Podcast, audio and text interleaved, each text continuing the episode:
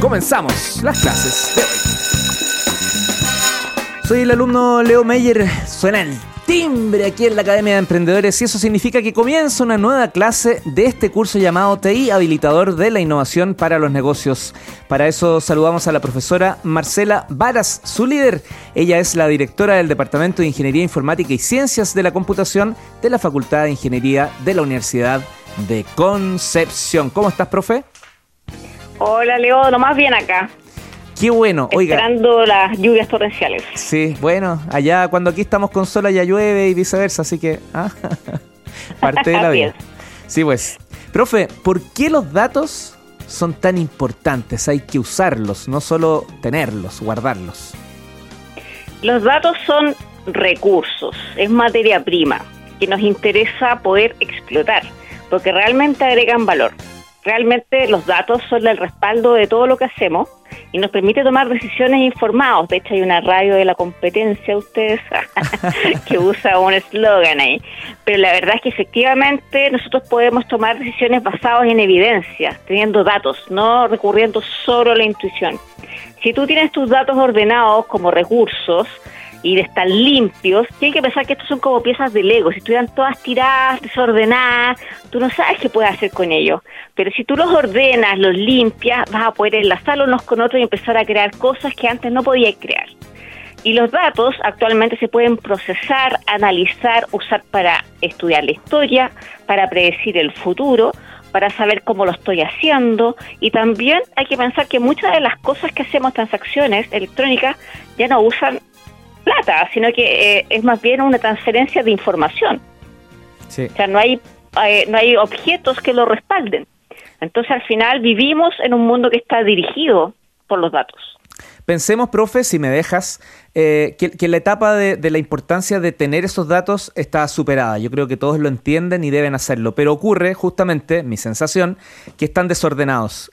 ¿Tienes herramientas o nos quieres dar algunos datos de cómo ordenar esos datos? Bueno, ordenar los datos eh, no es tan simple como a uno le gustaría, sin embargo, se puede ir eh, organizando con algunas herramientas tan simples como el uso de planillas y bases de datos que están disponibles para ello. Están de libre acceso o que tienen algunas interfaces fáciles. En general, todos los negocios manejan datos y están todos repartidos en muchas planillas que no son en sí bases de datos, pero que sí van hacia una cierta sistematización. También todos sabemos que si los tenemos desordenados, perdemos tiempo, ¿cierto? Tratando de encontrarlos, tratando de ver qué está relacionado con qué, etcétera. Entonces, invertir tiempo un poco de plata en sistematizarlos y generar un proceso humano, administrativo, ¿cierto? Que te permita mantenerlos más ordenados, siempre te va a ayudar en el mediano y largo plazo. Lo que pasa es que en el corto plazo como que no renta todavía. Mm.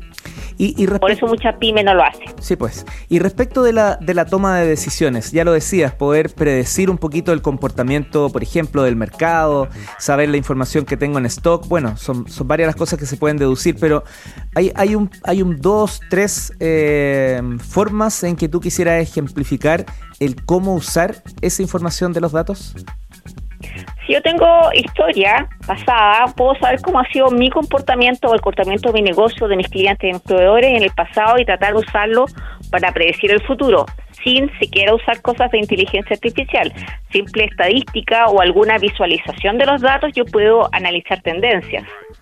También si yo veo la información, los datos puros y puedo sacar algunas estadísticas simples, que son algunas formulitas que yo puedo usar en cualquier planilla de cálculo, podría también hacer algunas predicciones o ver algunos comportamientos. O sea, me refiero ni siquiera metiendo tecnología muy compleja, yo puedo agregar valor con los datos y eliminar el tema guata, prejuicio todos los días que uno puede tener por no analizar la evidencia.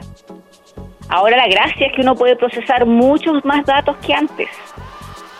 De nuevo, volviendo al tema de las planillas que son de fácil acceso, la mayoría puede manejar 5.000 filas.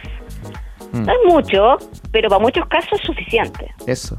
Sí, pues es suficiente. Eso, es lo importante, que, muchas veces no, puedes, puedes acercarte un poquito al límite del uso de, las herramientas, pero recién ahí empezar a preocuparte de crecer. Pero a veces la preocupación está antes y ni siquiera estás cerca de estar en el 50% del uso de los recursos que ya tienes.